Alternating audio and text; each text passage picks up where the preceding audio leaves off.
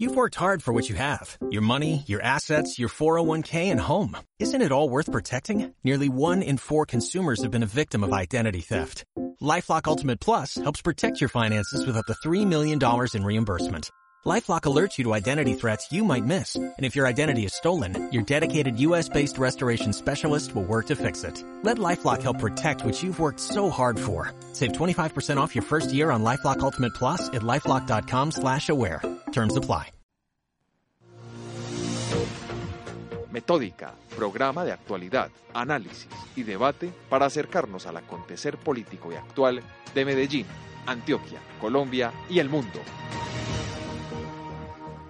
Cordial saludo a todos nuestros oyentes que hoy, juiciosamente, como todos los jueves, se conectan a través de Acústica, emisora web de la Universidad EAFIT, y a las 9 de la noche por Radio Cipa Estéreo, emisora web del Círculo de Periodistas y Comunicadores Sociales de Antioquia.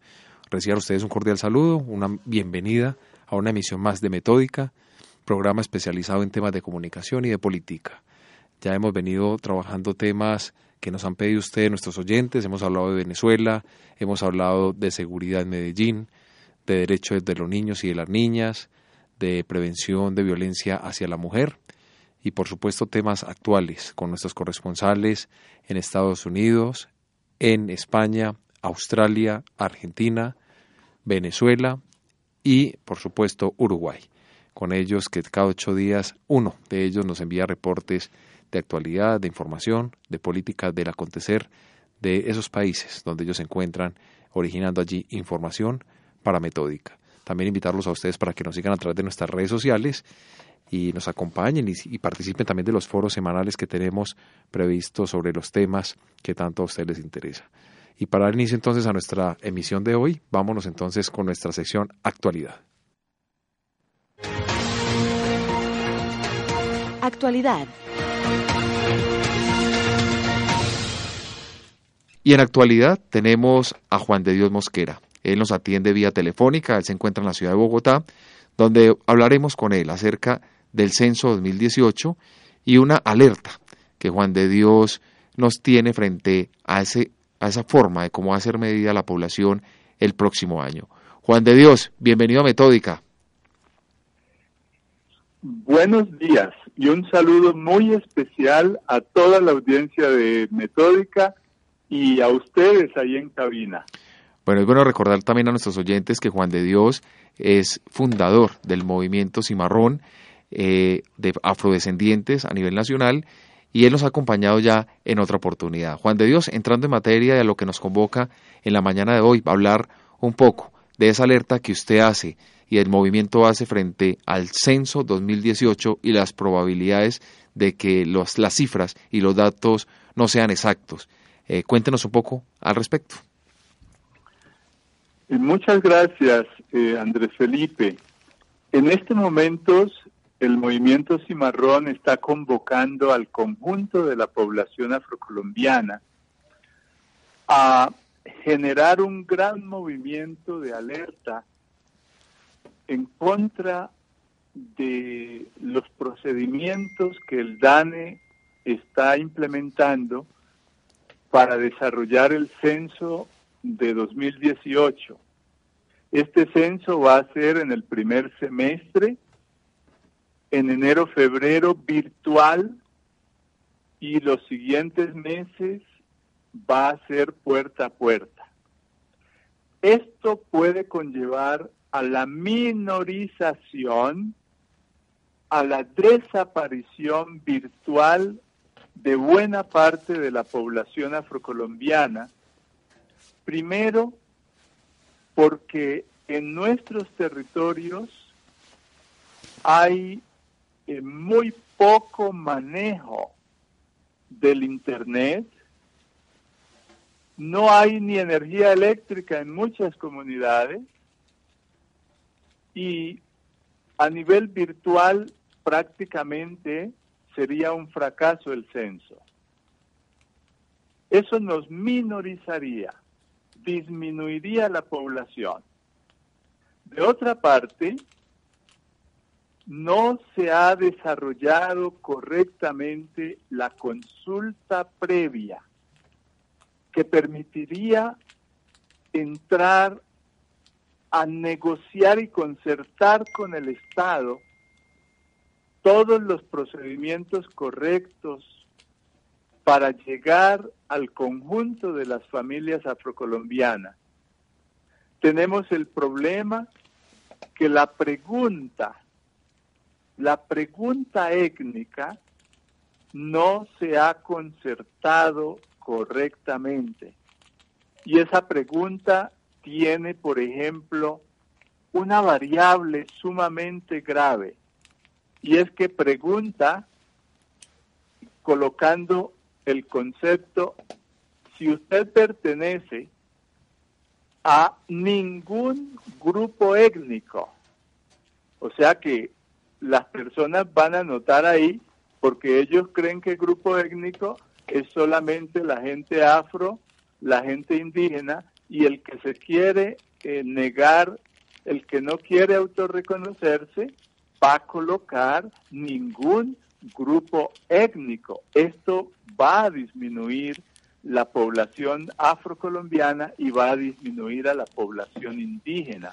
Juan de Dios. También es necesario que el Estado garantice que hayan políticas efectivas para las minorías étnicas y en este caso para hablar de nuestras negritudes y los afrocolombianos. Me surge una duda, ¿cómo debería ser el proceso entonces para contabilizar a, las, a los afrocolombianos, aún sabiendo las dificultades en los territorios que tenemos. Casos puntuales, ir a todo Buenaventura sería un problema. Caso puntual también de la visita domiciliaria, donde en Juan Chaco, en todo este lado de nuestra costa pacífica sería problemático. ¿Qué solución debería implementar el Estado entonces? Por un lado, se necesita concertar la pregunta correcta y hemos venido trabajando un grupo de universidades y de organizaciones en una mesa interétnica central y el DANE no nos ha parado bolas. Segundo, es necesario desarrollar un gran programa de pedagogía y de comunicación masiva que le llegue a las comunidades para que las comunidades entiendan la importancia de ellas mismas exigir que las cuenten bien y estar prevenidas para cuando comience el censo ellas decir aquí estoy, cuénteme. De otra parte, es necesario que se vincule de una manera masiva censistas de las propias regiones que no tengan ningún miedo para meterse por los ríos, meterse por los montes, porque ellos tengan la conciencia de la importancia del censo para la formulación, para la planeación y para la ejecución de las políticas públicas en las comunidades para la distribución de los recursos presupuestales de la nación de acuerdo a la población en los municipios y tienen conciencia de que el pueblo afrocolombiano no es ninguna minoría en nuestro país, es una gran población que es más de la mitad de la nación colombiana. Entonces se requiere en estos momentos seriedad por parte del DANE y se requiere implementar esas tres grandes cosas. Juan de Dios, ¿cuál es el problema más grave de ese subregistro que se llegue a presentar en el 2018 en el censo?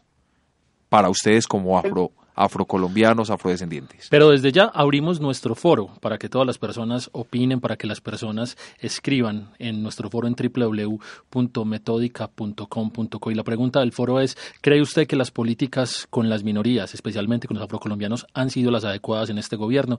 ¿Cree usted que las políticas con las minorías, especialmente con los afrocolombianos, han sido adecuadas en este gobierno? Todos invitados a participar en nuestro foro en www.metodica.com.co. Juan de Dios, su respuesta los recursos del presupuesto nacional de la nación y de los municipios y departamentos se disminuirían para nuestros municipios.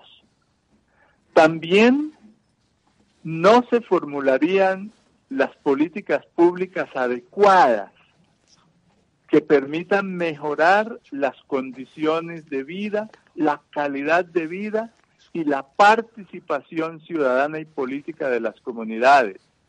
Tampoco se podría conocer cuál es la radiografía económica, social, cultural, educativa y de vivienda en que viven las comunidades afros, cuáles son las condiciones de desigualdad, las condiciones de pobreza, las condiciones de marginalidad, las condiciones de discriminación en el mercado laboral y al mismo tiempo la invisibilidad en las políticas públicas sociales de las poblaciones afrocolombianas. Y lo más grave, en el 2005 se desarrolló esa minorización, esa invisibilización, y apareció una población afrocolombiana eh, de apenas 10 millones de habitantes. Nosotros vemos a Colombia y Colombia es afrodescendiente. Más de la mitad de su población es afrodescendiente de piel negra, afrodescendiente de piel clara. Por ejemplo, el pueblo antioqueño. El pueblo antioqueño surgido del mestizaje de los africanos con la población española, trabajando juntos en la minería, en el mazamorreo, y de donde sale ese concepto mi negrita negrito, es afrodescendiente de piel clara en su gran mayoría y tiene una gran población afrodescendiente de piel negra. Entonces, toda esta gente se tiene que autorreconocer para que contemos en los planes de desarrollo, para que contemos en el presupuesto nacional y en las políticas públicas. Juan de Dios, muchísimas gracias por habernos acompañado hoy en Metódica. Usted sabe que los micrófonos de nuestro programa siempre estarán abiertos para conocer la posición para las personas, para las minorías, para los afrodescendientes, para las etnias, para todos, para todas las personas. Eso es lo que buscamos nosotros, crear y construir ciudadanía en nuestro programa y conocer, por supuesto, su visión de lo que puede pasar, del riesgo en el próximo censo 2018. A usted muchísimas gracias por habernos acompañado.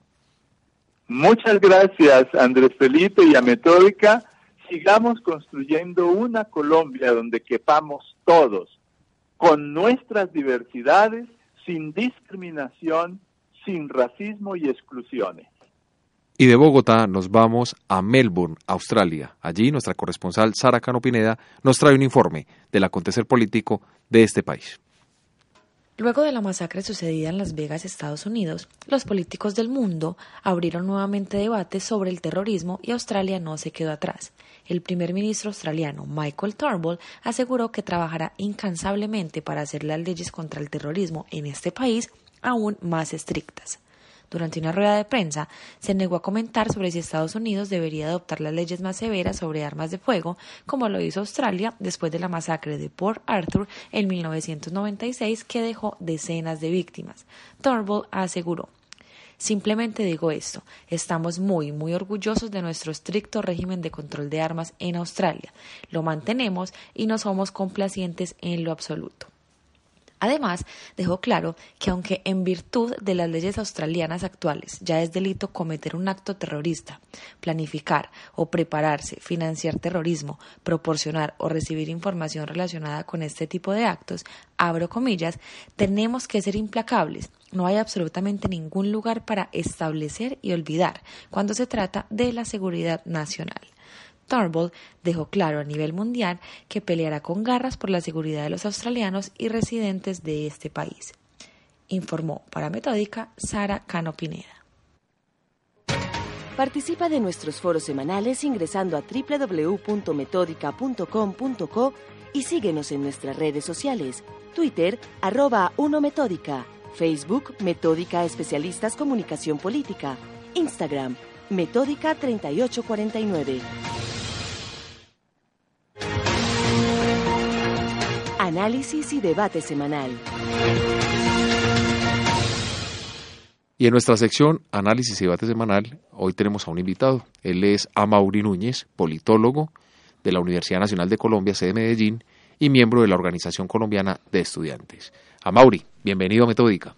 Eh, muchas gracias a ustedes por la invitación. Un saludo muy cordial a quienes nos escuchan. Colega de la Universidad Nacional, compañero, eh, líder de la MANE, además, una persona que ha estado moviéndose en diferentes espacios en mucho activismo en la política, miembro del Polo Democrático Alternativo, persona que está digamos, un joven que está a la derecha de, a la derecha, así suene extraño, a la derecha de Jorge Robledo. Amaury, bienvenido a Metódica nuevamente. Hombre, muchas gracias. Eh, espero que podamos tener una conversación en detalle sobre eh, los principales problemas de la educación superior, que son bastantes y que... Comencemos por ahí entonces, comencemos por ahí. Hagamos un corto diagnóstico para que la gente entienda cuál es la visión de Amaury sobre la educación en Colombia, sobre la educación superior en especial. ¿Cuál es la visión que tiene el Polo, cuál es la visión que tiene Amaury Núñez sobre la problemática de la educación en Colombia?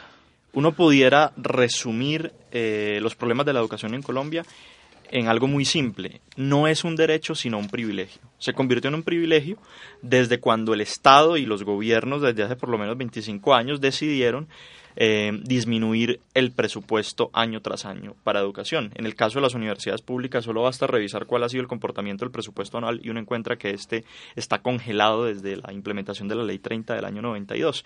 Y eso tiene como resultado cada vez menos cobertura, cada vez menos calidad cada vez menos eh, recursos para investigación, infraestructura física y muchos otros males.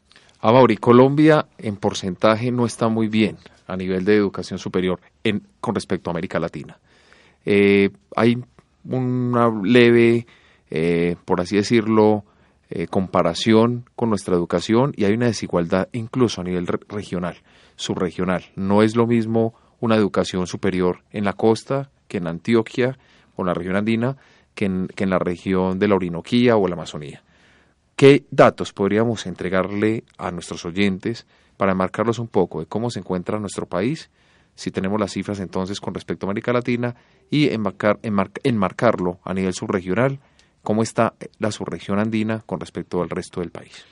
La cobertura educativa en el país está concentrada fundamentalmente en las principales ciudades, en las ciudades capitales principales de Colombia, Bogotá, Medellín, Cali, eh, Barranquilla, Bucaramanga. Eh, y sobre estas ciudades es que está concentrada la oferta educativa tanto de universidades públicas como de universidades privadas por un lado. Por otro lado, si uno compara la cobertura nacional de la educación superior por nivel de ingreso, uno encuentra que comparándolo con los demás países de América Latina, Colombia se lleva la peor parte con relación a la equidad de la cobertura. La equidad de la cobertura no es otra cosa que mirar cuál es el porcentaje de cobertura que hay en el 20% más pobre de la población y en el 20% más rico y compararlo. Y uno encuentra que en el 20% más rico la cobertura es de más del 90% y en el 20% más pobre de la población colombiana la cobertura no llega al 9%. Entonces, esa inequidad que comparado con otros países de, América Latina, eh, que además se eh, concentra la cobertura en las principales ciudades del país, es la que nos lleva a pensar también que hay muchas regiones de Colombia que están por fuera del, derecho a la educación superior. Hablemos un poquito de la política educativa, esa política educativa que, que ha sido trabajada por diferentes ministros durante los últimos 16 años. ¿Qué balances tenemos de esa política educativa? Ha sido un desastre total. Y ha sido un desastre porque el, énfasis que se ha puesto para las universidades públicas, que son 32, que tienen hoy unos recursos eh, cercanos a los dos y medio billones de pesos, han sido, ha sido la desfinanciación, ha sido recortar el presupuesto. Voy a poner un solo ejemplo. En el año 93, de cada 100 pesos que se gastaba una universidad pública, 84 los ponía el Estado. Hoy el Estado solo pone 49 pesos de cada 100 pesos que se gasta una universidad pública en Colombia. Y eso es producto de una política dirigida a recortar el presupuesto. O sea que podríamos hablar de una estrategia. Se podría hablar de una estrategia de gobierno para, digo yo, se podría, y es una pregunta, ¿se podría hablar que es una estrategia del gobierno para disminuir de pronto algún índice y aumentar otro? ¿O, o qué? ¿O la tasa de de educación en Colombia, cómo lo miden, cómo lo están analizando ustedes desde el polo, cómo lo están analizando ustedes desde, desde, la, desde la organización, para tener como una posición, por así decirlo, más clara frente a si estamos bien o no y si vamos por el camino correcto en el nivel educativo específicamente universitario. Yo creo que así es, sobre todo porque si uno mira primero eh, esa desfinanciación y lo compara con el presupuesto que se ha destinado para algo que se conoce como el incentivo a la demanda, que no es otra cosa que créditos educativos, eh, uno encuentra que mientras los recursos estatales dirigidos a las universidades disminuyen, los recursos destinados a ICTEX, a programas como Serpilo Paga y demás, aumentan. Y aumentan en unos niveles en los que tendría que estar aumentando el presupuesto de la universidad pública. Solamente para el próximo año se espera un aumento del presupuesto del ICETEX cercano al 85%. Hablemos un poquito del programa bandera de la última, bueno, de esta administración. El programa bandera fue Ser Pilo Paga, el programa bandera educativo fue Ser Pilo Paga. En ese momento hay críticas muy, muy graves por parte de diferentes estamentos frente a ese programa por la dificultad que genera con las universidades públicas. ¿Cuál es esa dificultad puntualmente? Mire, los recursos que se destinan a Ser Pilo Paga están cubriendo acerca de, para el próximo año, estoy hablando de la proyección que tiene el gobierno, de 42 mil estudiantes. Esos recursos alcanzarían para abrir cupos en universidades públicas para más de 400.000 estudiantes, con la relación presupuesto por estudiante que hay hoy. Así de simple es. Diez veces más. Diez veces más. Y son recursos que en su gran mayoría, y esto también es muy importante, terminan en universidades privadas. El 98,5% del presupuesto de Serpilo Paga termina en universidades privadas. Presupuesto que es público. Yo les cuento algo. Eh, mi sobrino es un beneficiario de Serpilo Paga. Él sacó las pruebas, eh, les fue supremamente bien. Lo llamaron de siete universidades, dos de ellas de Bogotá, una de Cali y varias de Antioquia. Se presentó a la universidad pública, pasó también y escogió finalmente irse a Bogotá. Y él es un beneficiario de Serpilo Paga y actualmente está ya en su cuarto semestre en la Universidad de los Andes. Eh, un beneficio, pues como familia lo vemos, es un beneficio, es un apoyo económico, una universidad con unos, unos semestres elevados, eh, que de pronto mi hermano, para ser honesto, pues no tendría de pronto la capacidad financiera para auxiliarlo. Y vemos un beneficio muy grande. Además que el joven está aprovechando al máximo esa oportunidad, es un muy buen estudiante, le va supremamente bien, es uno de los mejores del salón.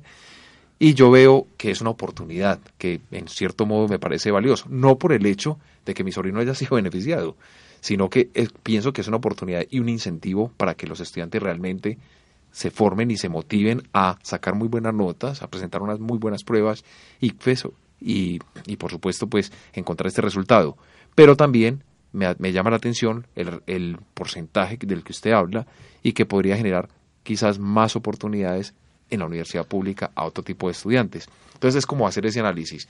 ¿Cómo vemos el, cómo ve usted desde su punto de vista ese programa como tal? ¿Es beneficioso, no es beneficioso, beneficia a algunos? ¿O definitivamente se debería pensar ese presupuesto más, inyectarlo al sector público para generar más cobertura? Previendo también que en el sector público, por supuesto, existe una prueba que también hay una meritocracia para ingresar a estas universidades. Ustedes que estudiaron en la Universidad Nacional saben que hay un proceso de selección, que hay un examen el cual se debe cumplir con unas expectativas y que si usted lo gana, pues pasa a ser un miembro más de la de este campus o de esta universidad. ¿Cómo lo ves? ¿Cómo analiza usted eso desde su punto de vista como politólogo, desde su punto de vista como estudiante que lo fue y ahora pues como miembro de esta organización que vela por la educación? Aquí justamente estamos hablando de que los jóvenes tengamos más oportunidades para estudiar. Y cuando hay una como Serpi lo paga, lo natural es que uno lo aplauda que un estudiante acceda a la educación superior y que el Estado cubra los costos tanto de acceso como de permanencia, es algo que hay que aplaudir. Y eso, por supuesto, yo creo que no es la razón del debate. La razón del debate es que se convirtió en protagonista de la política educativa una política de subsidiar la demanda y no incentivar la oferta. ¿Qué es incentivar la oferta? Lo que hacen los países desarrollados de todo el mundo. Dicen, vamos a estimular las universidades públicas con más presupuesto para que éstas brinden más cupos, oferten más carreras, abran más eh, salones para miles de jóvenes que quieren acceder a ella y sobre la base de ese acceso universal, universal frente a un derecho, que es el derecho a la educación, pues la gente se forme. Lo de ser pilo paga aquí se convirtió en todo lo contrario a lo que hacen los países que desarrollan sus sistemas educativos. Y es que no incentiva la oferta, sino que incentiva la demanda. Y terminan, insisto, recursos públicos yéndose a universidades privadas. Aquí lo que, de lo que podríamos estar hablando es que si bien se puede tener un programa de estímulos para el acceso a la educación superior, seleccionando a los mejores estudiantes, para que se les cubra la matrícula, su sostenimiento, accedan a la educación superior en universidades privadas y demás, las universidades públicas no estén pasando las dificultades que están pasando. Es que a nadie se le borran de la cabeza las imágenes de edificios de la Universidad Nacional en Bogotá, una universidad de 150 años, producto de un debate profundo de la, em, digamos, proyección de nación hace 150 años, que es el patrimonio cultural más importante del país, derrumbándose estudiantes de la Universidad Nacional viendo clases en carpas en su principal sede, que es la sede de Bogotá. Eso no puede estar pasando. Entonces, para poner, digamos, como en una balanza el asunto, uno encuentra que todos los recursos que se generan nuevos van a créditos educativos y a créditos beca, como es ser Pilo Paga, como es ser Pilo Paga, mientras que la universidad pública está sufriendo el peor descalabro de su historia. Una reflexión antes de continuar a Mauri. Hay un problema también que estamos teniendo en nuestra educación y es que los estratos 4, 5 y 6 o puntualmente los estratos 5 y 6 terminan teniendo mejores oportunidades para acceder a la universidad pública en función de un mejor modelo de educación en su educación previa como puede ser la, la, la educación básica media, el bachillerato. Terminamos entonces que los estratos 1, 2 y 3 compiten con menor capacidad, tienen menores capacidades competitivas frente a los estratos más altos a la hora de ir por los 60, 80 o 100 cupos que ofrece una, una carrera en una universidad pública, por ejemplo acá en Medellín, como sucede normalmente. Sí, e, eso es cierto. Yo creo que ninguna política mmm, en materia educativa, tanto de educación superior como de educación básica y media, está aislada de la otra lo pongo con un solo caso. En el año 2001 y 2007 se produjeron dos recortes a las transferencias territoriales que el Estado colombiano eh, dirigía hacia las, los departamentos y los municipios. Ese recorte entre el 2001 y hoy asciende a más de 85 billones de pesos. Y ese recorte afectó profundamente las finanzas de los colegios en cada municipio de Colombia. esos recursos que deberían entrar hacia, a esos colegios se descontaron y se descontaron porque el gobierno de Andrés Pastrana y de Álvaro Uribe en 2001 y 2007 definieron que tenían que recortarse. Eso afectó a la salud, eso afectó al saneamiento básico, pero afectó eh, mayoritariamente a la educación básica y media. ¿Qué pasó? Los colegios vieron eh, dificultades económicas y redujeron su personal se aplicó un régimen eh, salarial hacia los profesores de menores condiciones salariales, digámoslo así, se, se empeoraron sus condiciones laborales. Las instalaciones de los colegios empezaron a sufrir la falta de presupuesto como es natural y esto por supuesto redundó en una, un deterioro de la calidad de la educación básica y media de orden público de orden público. Entonces, es producto también de una política de reducción de presupuestos. Si ustedes se fijan, en el año 92 la política fue congelar los recursos de las universidades públicas y en los años 2001 y 2007 congelar o disminuir mejor los recursos de la educación básica y media. ¿El producto cuál es? Universidades públicas quebradas y colegios públicos en donde estudian los jóvenes más pobres de Colombia con condiciones bastante malas para, para ofrecer educación. Bueno, siempre se ha escuchado y se ha definido que la universidad pública ofrece un sistema educativo de calidad, que la universidad pública es la mejor, que es un privilegio estudiar en una universidad pública, que no todas las personas eh, pueden acceder a esta educación, pero también uno cuando llega al campo laboral ve que salen con algunas falencias algunos profesionales, más no todos, como lo salen también de las universidades privadas. Pero se ve, en los últimos años, se ha podido notar que la educación pública ha disminuido en nivel educativo y en nivel de calidad. ¿Es esto cierto? ¿Es un mito? Eh, ¿Qué piensa usted? ¿Ha disminuido la calidad en la educación? ¿No ha disminuido en la educación pública con respecto a la, a la privada? Sí, eh, eh, pero no creo que sea con respecto a la privada. Yo creo que la educación en Colombia es de baja calidad. Si ustedes se fijan, en general, ¿no? Estoy hablando de universidades públicas y privadas. Por una razón, si ustedes miran cuáles son los rankings de las principales o de las mejores universidades del mundo, Colombia no mete a ninguna universidad dentro de las primeras 100, por ejemplo. Dentro de las primeras de América Latina está borradísimo por Argentina, por México, por eh, Brasil y las universidades privadas y públicas de Colombia están en los peores lugares. Eso es consecuencia también de un modelo educativo bastante mediocre, que es lo que se ha implementado en Colombia. Desafortunadamente es así, pero yo creo que a pesar de todas esas falencias, hoy una universidad como la Nacional o una universidad como la Universidad de Antioquia pueden decir que son las principales universidades del país, aún con todas esas dificultades económicas. Entonces, uno ahí, digamos, encuentra bastantes elementos para decir que la educación pública en Colombia sí funciona a pesar de todos sus problemas. Bueno, ya hemos hablado de, de, de problemática, ¿cierto? O sea, hemos hablado en el programa la falencia, lo que hemos encontrado.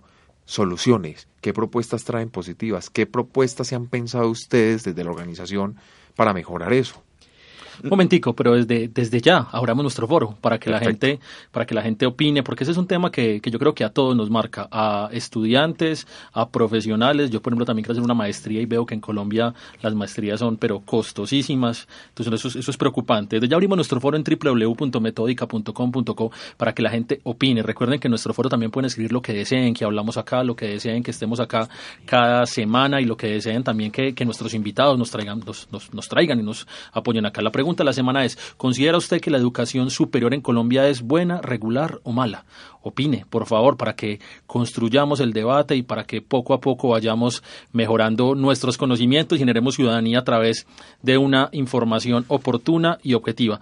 A Mauri, hablemos un poquitico. Antes de eso, una pregunta chiquita que me queda ahí como, como, como colgando ahí y es ¿Por qué las personas seleccionadas o afortunadas de ganarse ser pilo paga, por qué terminan escogiendo la universidad privada? Si, sabiendo que también tienen la oportunidad de escoger la universidad pública y tienen la Universidad Nacional de Colombia o la Universidad Nacional, a la Universidad Nacional de Medellín, a la Universidad de Antioquia, a la UIS, que son universidades con unos niveles altísimos. Bueno, porque hay universidades privadas muy buenas, es que eso es innegable. Y por supuesto, cuando uno habla de una matrícula cercana a los 14, a los 18 millones de pesos en la Universidad de los Andes o la Javeriana en Bogotá, pues un pilo de esto lo piensa y por supuesto ese es un estímulo. Sin embargo, también hay otro asunto que no debe descartarse. Las universidades públicas tienen exámenes de admisión bastante rigurosos para el acceso a la educación superior. Yo no dudo que un pilo de estos no pueda acceder, todo lo contrario, tiene todas las condiciones para acceder, pero son una cantidad de estímulos que se le ofrecen a los estudiantes para que accedan a la educación superior de carácter privado que terminan acogiéndola. Y porque además el gobierno ha vendido la idea de que las universidades públicas son de mala calidad o tienen dificultades de orden público, etcétera, etcétera, y eso, por supuesto, desde todo punto de vista. Bueno, Mauri, no vamos, a, no vamos a dejar la pregunta que le hice antes de, del foro eh, en el saco roto. Respóndame entonces lo que le pregunté. ¿Cuáles son las soluciones?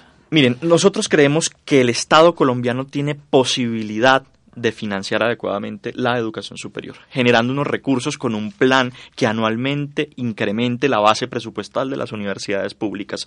Mencioné en un principio que está congelada desde el año 92. Hoy son 2,5 billones de pesos los que reciben las 32, lo que reciben las 32 universidades públicas del país. Un plan de estos podría partir primero de cubrir el déficit presupuestal que hoy es superior a los 16 billones de pesos y sobre la base de, de la cobertura de ese déficit ir aumentando el presupuesto año tras año. Eso es posible hacerlo y solamente con esa política será, será viable la universidad pública en términos de cubrir tanto sus, sus dificultades en infraestructura, de bienestar, de contratación de personal docente y demás. Todo parte del financiamiento. Pero también hay otros elementos que hay que considerar. Primero, la política eh, central de la educación superior no puede ser el incentivo a la demanda. Nosotros nos oponemos rotundamente a que a los colombianos se les siga endeudando para poder estudiar. Esa es una canallada que han hecho todos los gobiernos, que ha terminado incluso con las finanzas familiares de muchos que se han terminado endeudando para poder acceder a la educación superior.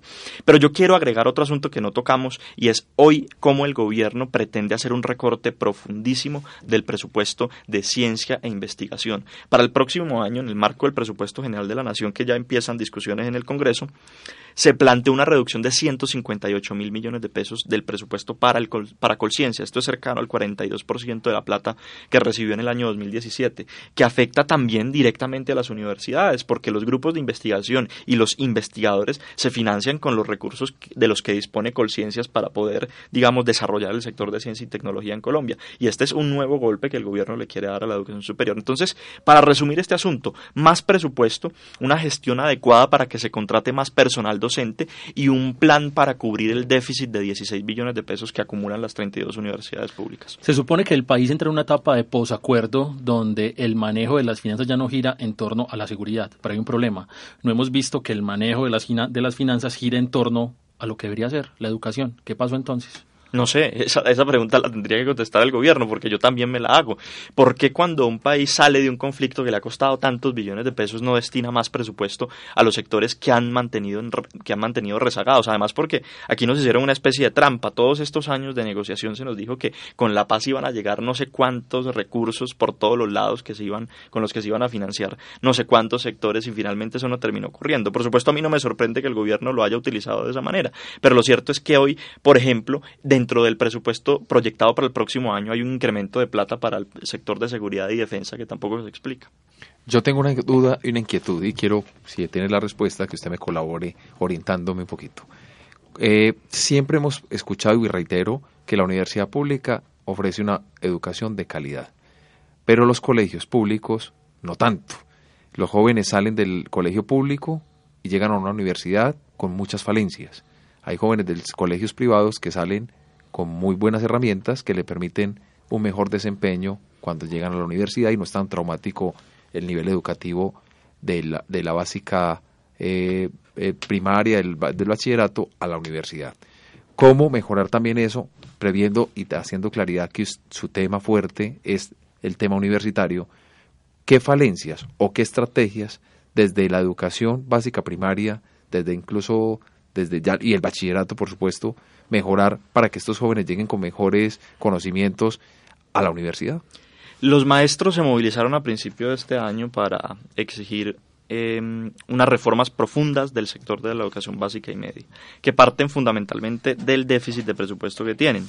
Ellos plantearon, creo que fueron tres ejes fundamentales en su movilización. Primero, debe haber un plan de cobertura del hueco presupuestal que dejaron los dos recortes a las transferencias. Únicamente partiendo de rellenar ese hueco que se ha dejado en las finanzas de los colegios, será posible que los colegios mejoren su calidad. Segundo, la implementación de la jornada única de la que ha hablado el Gobierno Nacional debe ser una implementación que se haga sobre la base de ampliar la infraestructura física de los colegios. ¿Qué es lo que está pasando? Y esa puede ser una de las razones por las que tampoco haya una diferencia de calidad entre, no sé, hace siete años cuando inició este gobierno y hoy. Y es que la implementación de la jornada única la están haciendo con las mismas instalaciones. ¿Qué termina ocurriendo?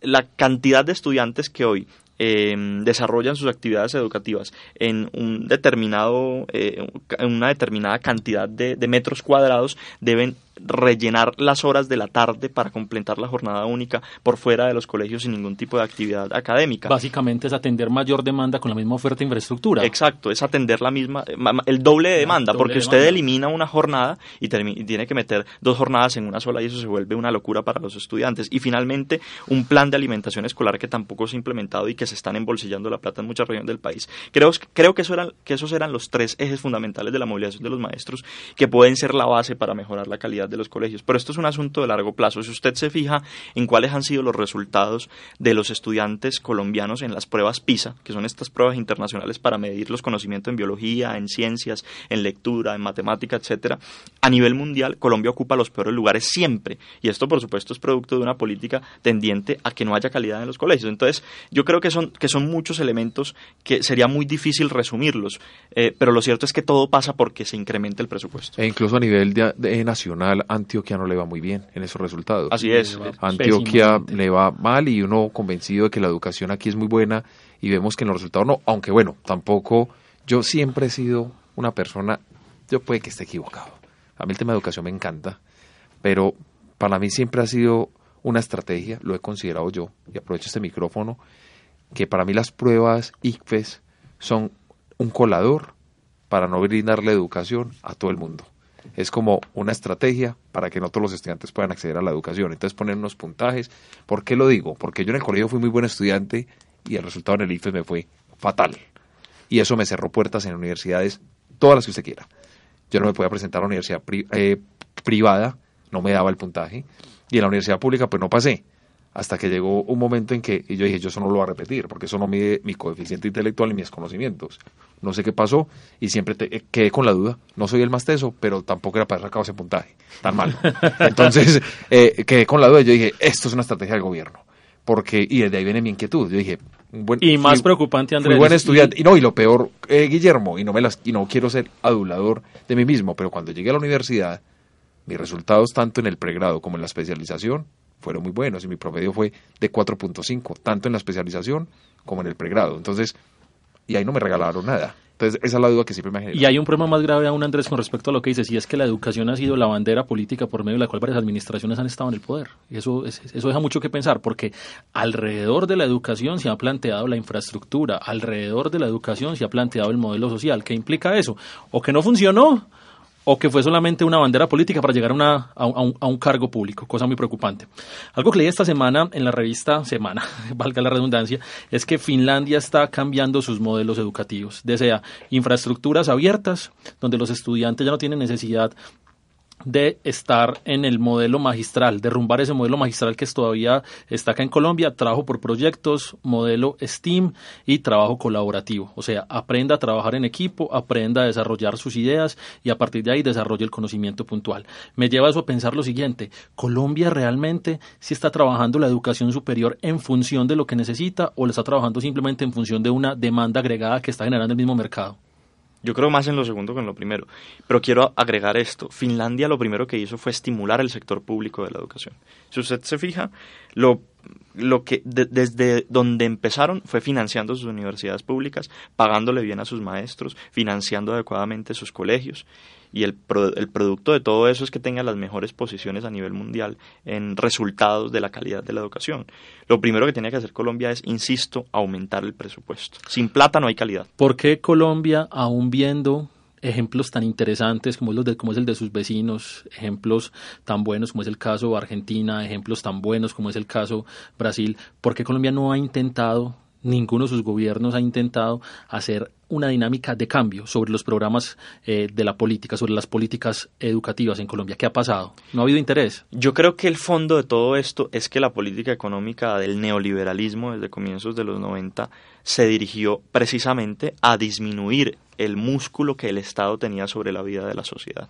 Y esto implicó privatizaciones de empresas estatales, implicó la apertura de mercado totalmente, implicó la liberalización financiera, implicó la privatización de los derechos ciudadanos como educación, como salud, como servicios públicos, entre otros.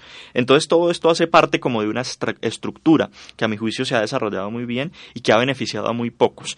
Y producto de esa política económica es que hoy tenemos una salud como negocio, unos servicios públicos privados y una educación privatizada. La igualdad de un país se puede medir a través de los niveles de educación, los estándares. Estos estándares dan mucho de qué hablar. Un país educado genera mejor desarrollo, un país educado genera más oportunidades para sus ciudadanos, un país educado eh, tiene más ventajas que cualquier otro y eso lo podemos ver con los países que son potencia mundial. La educación son el pilar en las políticas de estos estados o de estos gobiernos y ahí se ve el resultado. Sociedades educadas, sociedades con proyección, sociedades que permiten y que los ciudadanos no tienen que emigrar a ser profesionales, como ocurre mucho en nuestro país, infortunadamente, profesionales que por buscar un mejor ingreso económico, lo que tienen que hacer es desplazarse a otros países desarrollados y hacer lo que les toca. Porque no, no es ejercer la profesión, en muchos casos la mayoría no ejercen la profesión y prefieren irse a ganarse más plata haciendo una labor, un oficio, que no ejerciendo la carrera. A mí eso me preocupa y me parece desgastante. Yo no estoy de acuerdo con eso, no me parece. Yo siempre a los estudiantes o a los profesionales les digo, no te vas, o sea, ¿qué te vas a ir si cuando viajas, pues si te vas a ir a estudiar, de una, empaque las maletas y averígüeme que yo también me voy. Pero irse a hacer otra cosa distinta a la profesión es triste. Es triste ver que talentos, que gente que se forma, que a pesar de estos niveles educativos y estas oportunidades que usted mismo lo acaba de revelar en este programa tan interesante del día de hoy, eh, son bajos en nuestro país. Entonces la, el, los pensantes, el ciudadano pensante está emigrando, se está yendo, está migrando, perdón, está migrando, se está yendo del país para buscar nuevas oportunidades. ¿Cómo lo ve usted? ¿Qué propuestas pueden traer? ¿Han pensado en esto desde la organización o simplemente o se están limitando a hacer los análisis estadísticos de cómo estamos con mm, respecto Fíjese en esto, eh, la fuga de cerebros de la que usted habla es un problema estructural producto de la desfinanciación del sector científico colombiano. En los últimos 20 años, el presupuesto para ciencia y tecnología ha pasado de pesos hoy, pesos de hoy, de cerca mm, de 2 billones de pesos a más o menos 300 mil millones de pesos. Hay una disminución constante del presupuesto de ciencia y tecnología. Yo creo que el resultado no puede ser otro más que los investigadores se vayan afuera de Colombia a buscar mejores oportunidades. Luego, una solución para esto que nosotros también lo hemos debatido, se lo hemos exigido al gobierno nacional, se lo exigimos en las movilizaciones por más presupuesto para ciencia y para colciencias hace eh, unas pocas semanas, es que se aumente considerablemente el presupuesto de colciencias. Sin, sin recursos para colciencias es imposible atraer esos cerebros y que se implemente una política de Estado para traer a esos cerebros a Colombia. Un solo ejemplo, Ecuador hace cerca de tres años construyó una construyeron una ciudadela universitaria llamada Yachay enorme, enorme, en la cual destinaron grandes recursos para financiar investigación en unas áreas muy específicas de la neurociencia, la nanotecnología, etcétera. Y sobre la base de aumentarle los, los salarios a los a los eh, cerebros o a los investigadores que ecuatorianos por fuera del país, los atrajeron para que dieran clases en Yachay y dejaran de dar clases en Oxford, dejaran de dar clases en Harvard, dejaran de dar clases en el MIT. Decir, sobre la base de financiación y de aumentarle los salarios que se ganaban en esas universidades para que ofertaran cursos dentro del país. Esa es una política que más o menos es un ejemplo de lo que pudiera hacer Colombia si de verdad aquí nos propusiéramos eh, a mejorar o a desarrollar el sector de ciencia. Otra política que también tiene este gobierno, que también hace parte del sector privado, es Colfuturo. Colfuturo como entidad libera recursos para dárselos a las personas que deseen estudiar sus maestrías y doctorados en diferentes partes del mundo, con un agravante, y es que es un crédito beca. Ese crédito beca, a veces no es condonable completamente, termina la persona endeudada en 150 millones de pesos, valor real colombiano, valor en peso colombiano, o 50 mil dólares en moneda americana. Cuando vemos el caso tan grave que tuvimos con, con, nuestra, con nuestra pérdida de valor en nuestra moneda, nuestra desvalorización, encontramos que personas que terminaron, que terminaron, que iniciaron su proceso debiendo 80, 90 millones de pesos, ahora deben 150 un caso muy, muy grave. ¿Por qué el crédito no es la vía más adecuada? ¿Qué tiene que hacer el Estado entonces y también dar el dinero lo volver a un Estado paternalista?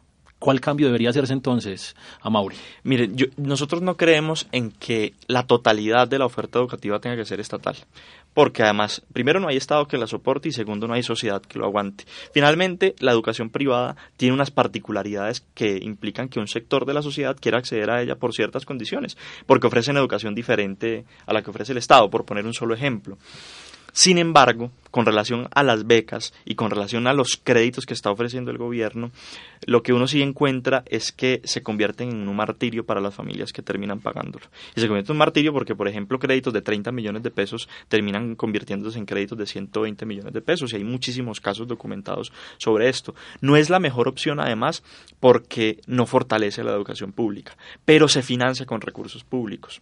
Y ese es, una, ese es un problema gravísimo que está ocurriendo hoy. Y finalmente, porque sobre la base de esto se acepta que la educación no sea un derecho, sino un privilegio, un, un, privilegio de unos pocos que demuestren capacidad de pago de esos créditos y que finalmente excluya a la mayoría de la gente, que es la gente pobre, del derecho a la educación. Eh, al principio hablábamos de la inequidad que hay eh, en cuanto al quintil de ingreso con relación a la educación superior. Y esa inequidad también es producto de que en, Colombia la gente se educa más por créditos, por em, préstamos de la banca privada y demás, que porque la financiación del Estado así lo permite. A Mauri, se acerca una época electoral y en años pasados el tema de educación era bandera en las políticas y en las estrategias de campaña. Eso ha disminuido.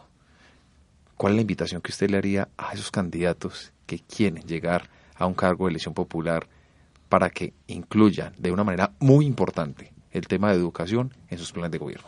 Creo que eso es muy simple. En, el, en Colombia y en el mundo entero hay dos modelos contrapuestos.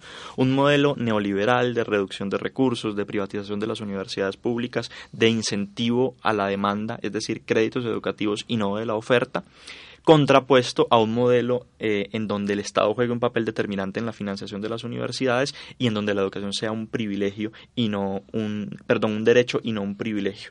Esas dos posiciones contrapuestas son las que deben definirse. Cada candidato tendrá que eh, establecerse en uno u otro lado. Aquí no hay, digamos, como tintas medias, porque finalmente aquí lo que ha ocurrido es que se ha impuesto ese modelo de privatización y los resultados son los que estamos viendo. Ahora viene todo un proceso con varios candidatos que están hablando de la educación y varios que lo mencionan abiertamente en sus programas, en sus discursos. ¿Realmente se están atacando el problema o simplemente están dando pañitos de agua tibia? Y no hablemos solamente del candidato de tuyo, que es claramente Robledo, pero en la alianza que está proponiéndose como Coalición Colombia hay un candidato que pondera en su discurso ampliamente la educación. ¿Pañitos de agua tibia o realmente soluciones? No, yo creo que esa coalición particularmente tiene mucho que desarrollar en términos programáticos. Hoy se habla, por supuesto, eh, de dirigir la política educativa hacia el fortalecimiento de la educación pública y a la resolución de los líos más urgentes que tienen las universidades y los colegios. Pero todavía falta mucho por desarrollar. Pero yo creo que en esa coalición es en donde hay en realidad una propuesta educativa profunda, porque en las demás candidaturas, tanto en las que son de la Unidad Nacional como las del Centro Democrático, uno encuentra más de lo mismo. Lo mismo, los mismos con las mismas en materia educativa, proponiendo lo que han propuesto siempre que no cambia nada. Que no cambia nada. Bueno, agradecemos a Mauri Núñez, politólogo de la Universidad Nacional de Colombia, líder de la MANE, activista del Polo Democrático, mano derecha, Jorge Enrique Robledo, una persona con amplios conocimientos de la educación, y le decimos que siempre, siempre, siempre hay una silla en esta emisora esperándolo para hablar de la educación. Muchas gracias por haberme invitado. Así es, a Mauri, muchas gracias por habernos acompañado hoy en nuestro programa. educación siempre también es uno de los temas importantes y que nos compete y que nos interesa muchísimo a nosotros en nuestro programa, porque aquí, como siempre lo decimos en todos los programas, construimos, construimos ciudadanía, construimos conocimiento desde estos micrófonos, conocimiento con responsabilidad y por supuesto para formar ciudadanos de bien. Entonces, muchísimas gracias y por supuesto agradecemos de manera muy especial a nuestros oyentes que muy juiciosamente allí en Puerto Rico, un saludo especial, en Argentina, nos escuchan cada ocho días porque no solo en Colombia y en nuestra casa, como lo dice Guillermo, sino que también nos estamos expandiendo y estamos llegando ya si no hay fronteras para Metódica. Metódica las fronteras no existen y la idea es que nos sigan escuchando. A ustedes muchísimas gracias. Un saludo muy especial para Guillermo. Un feliz fin de semana para usted. Los esperamos el próximo jueves y recuerda que queda abierto nuestro foro para que ustedes hagan todo lo que necesiten hacer en términos de discutir, de hablar, de razonar, de opinar, de argumentar, porque recuerden, Metódica es un programa que busca constantemente la construcción de ciudadanía. Nos vemos el próximo jueves. Muchas gracias y hasta pronto. Escúchanos todos los jueves a las 10 de la mañana en acústica.eafit.edu.co con repetición a las 9 de la noche en radiocipaestereo.es.tl slash.